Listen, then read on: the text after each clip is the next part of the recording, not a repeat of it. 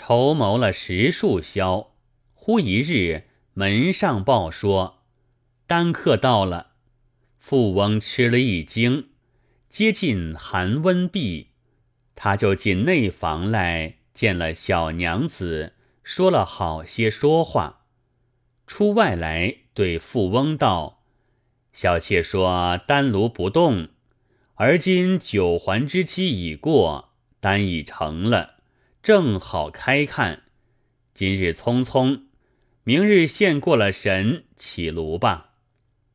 富翁事业虽不得再望欢愉，却见丹客来了，明日起炉，丹诚可望，还赖由此，心下自解自乐。到的明日，请了些纸马服务，祭献了毕。丹客同富翁刚走进丹房，就变色沉吟道：“如何丹房中气色嫩等的，有些诧异。”便就亲手起开鼎炉一看，跌足大惊道：“败了，败了！真丹走失，连银母多是糟粕了。此必有做交感污秽之事。”触犯了的，富翁惊得面如土色，不好开言。又见道着真相，一发慌了。丹克懊怒，咬得牙齿磕磕的响，问烧火的家童道：“此房中别有何人进来？”家童道：“只有主翁与小娘子日日来看一次。”别无人敢进来。丹客道：“这等如何的丹败了？快去叫小娘子来问。”家童走去，请了出来。丹客厉声道：“你在此看炉做了甚事？丹具败了。”小娘子道：“日日与主翁来看，炉是原封不动的，不知何故。”丹客道：“谁说炉动了风？你却动了风了。”又问家童道：“主翁与娘子来时，你也有时节不在此吗？”家童道：“只有一日，是主翁怜我辛苦，请去吃饭，多饮了几杯，睡着在外边了。至这一日，是主翁与小娘子自家来的。”丹客冷笑道：“是了，是了。”忙走去行囊里，抽出一根皮鞭来，对小娘子道：“分明是你这贱婢做出事来了。”一边打去，小娘子闪过了，哭道：“我原说做不得的，主人翁害了奴也。”富翁直着双眼，无言可答。恨没个地洞钻了进去，丹可怒目直视富翁道：“你前日受托之时如何说的？我去不久就干出这样昧心的事来，原来是狗志不直的。如此无性之人，如何妄思烧丹炼药？是我眼里不识人，我只是打死这贱婢吧。”羞辱门庭，要你怎地？拿着鞭一赶赶来，小娘子慌忙走进内房，亏得两个丫头拦住，劝道：“官人耐性。”美人接了一皮鞭，却把皮鞭摔断了。富翁见他性发，没收场，只得跪下去道。是小子不才，一时干差了事，而今情愿弃了前日之物，只求宽恕吧。丹客道：“你自作自受，你干坏了事，走失了丹，是应得的，没处怨唱。我的爱妾可是与你解馋的，受了你点污，却如何处？我只是杀却了，不怕你不偿命。”富翁道：“小子情愿赎罪吧。”急忙叫家人到家中，拿了两个元宝，跪着讨饶。丹客只是扬着眼不瞧，道：“我银甚意，岂在乎此？”富翁只是磕头，又加了二百两，道：“如今以此数，再娶了一位如夫人也够了。实是小子不才，望其看平日之面，宽恕尊嫂吧。”丹客道：“我本不稀罕你银子，只是你这样人。”不等你损些己财，后来不改前非，我偏要拿了你的，将去祭人也好。就把三百斤拿去，装在箱里了，叫齐了小娘子与家童、丫头等，即把衣装行李尽数搬出，下在昨日原来的船里，一径出门，口里喃喃骂道。受这样的耻辱，可恨可恨！骂力不止，开船去了。富翁被他吓得魂不附体，恐怕弄出事来。虽是折了些银子，得他肯去，还自道侥幸。至于炉中之银，真个认作触犯了他，丹顶走败，但自悔道。特性急了些，便等丹成了，多留他住几时，再涂成此事，岂不良美？再不然，不要在丹房里头弄这事，或者不妨也不见得，多是自己莽撞了，妄自破了财物也罢，只是遇着真法不得承担，可惜可惜。又自解自乐道。只这一个绝色佳人，受用了几时，也是风流画饼，赏心乐事，不必追悔了。却不知多是单客做成圈套。当在西湖时，原是打听的潘富翁上行，先装成这些行径来炫惑他的。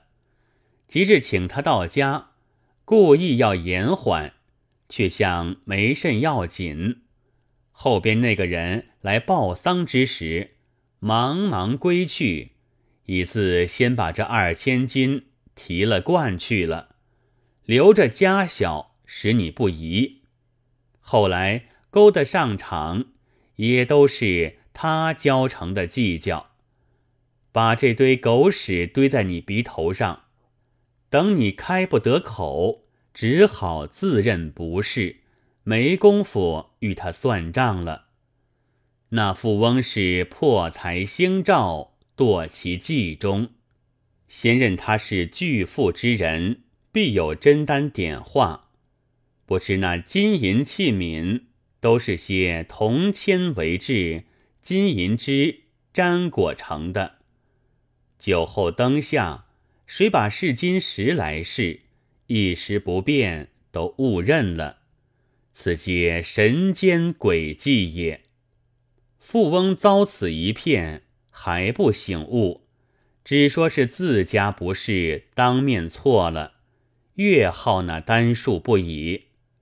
一日，又有个单氏到来，与他谈着炉火，甚是投机。沿街在家，告诉他道。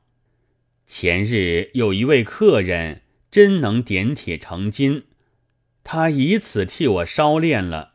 后来自家有些得罪于他，不成而去，真是可惜。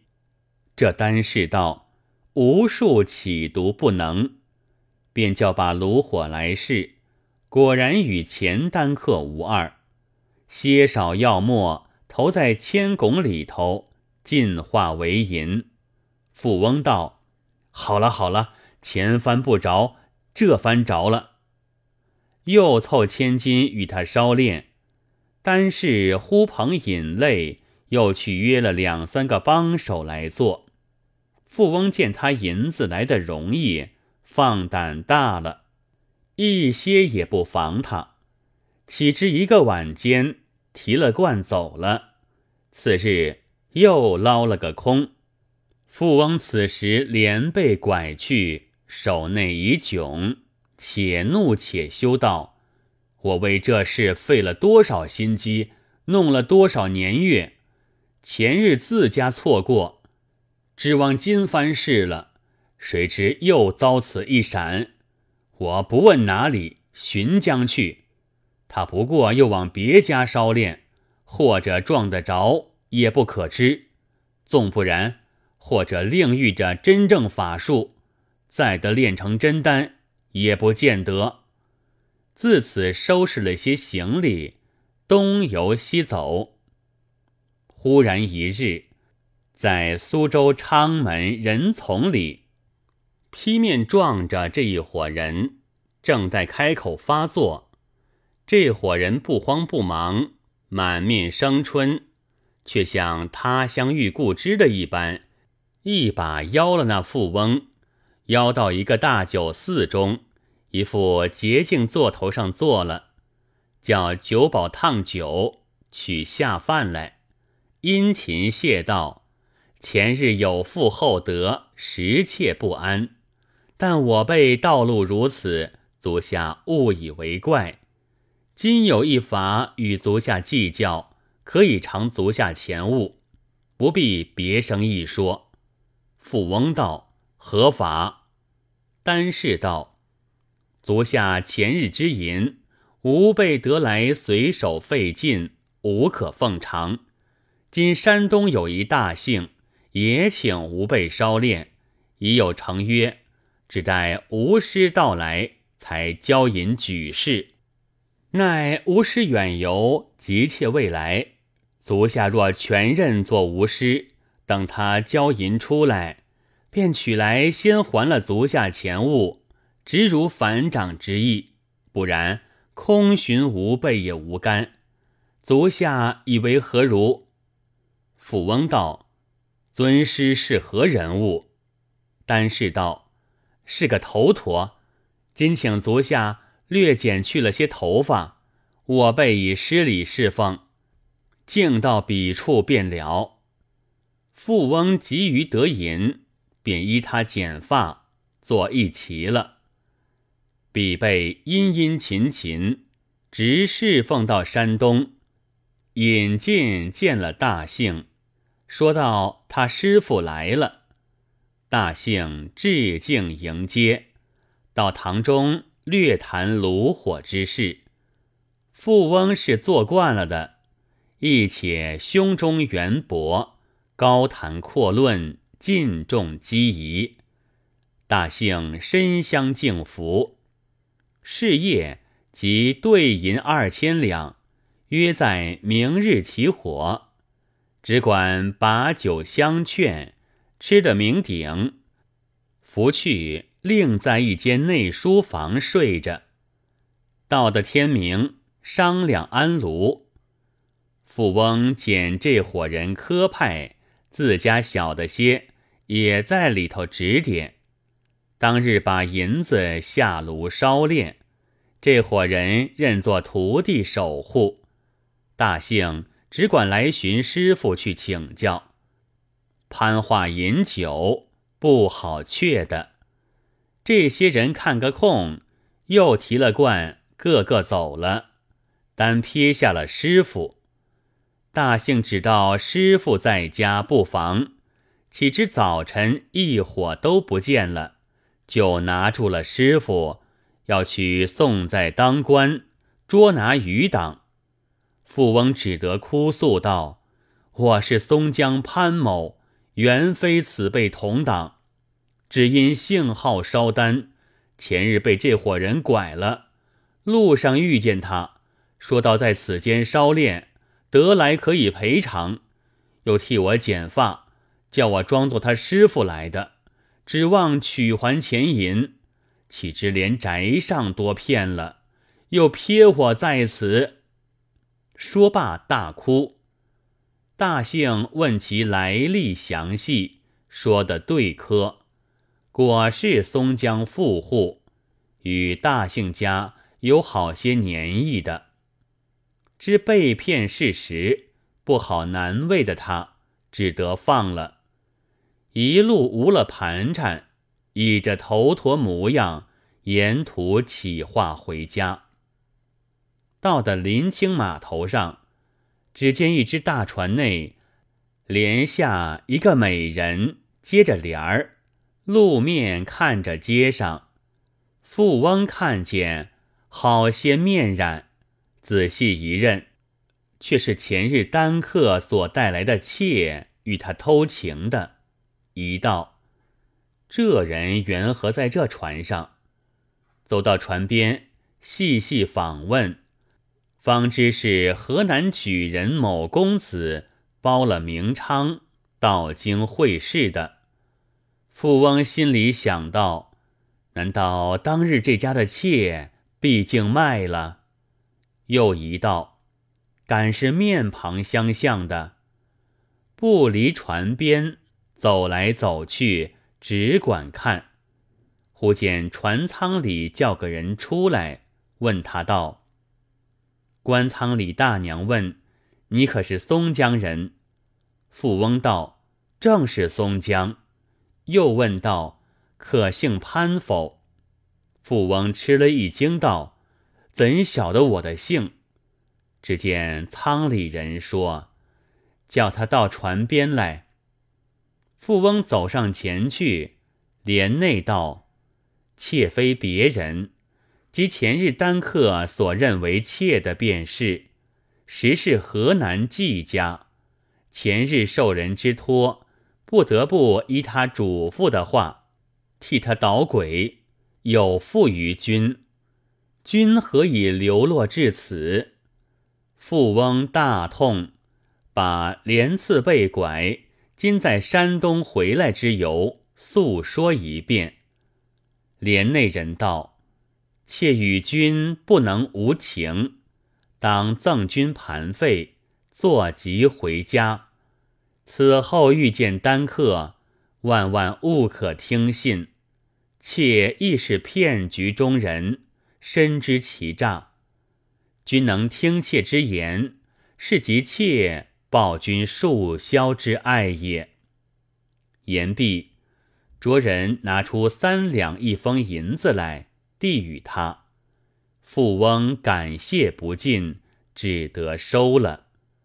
自此方晓得，前日单客美人之举，包了娼妓做的，今日却亏他盘缠。到得家来，感念其言。终身不信炉火之事，却是头发分披。亲友知其事者，无不以为笑谈。奉劝世人好单数者，请以此为鉴。单数须先断情欲，尘缘岂许相持逐？贪淫若是忘丹成。阴沟洞里天鹅肉。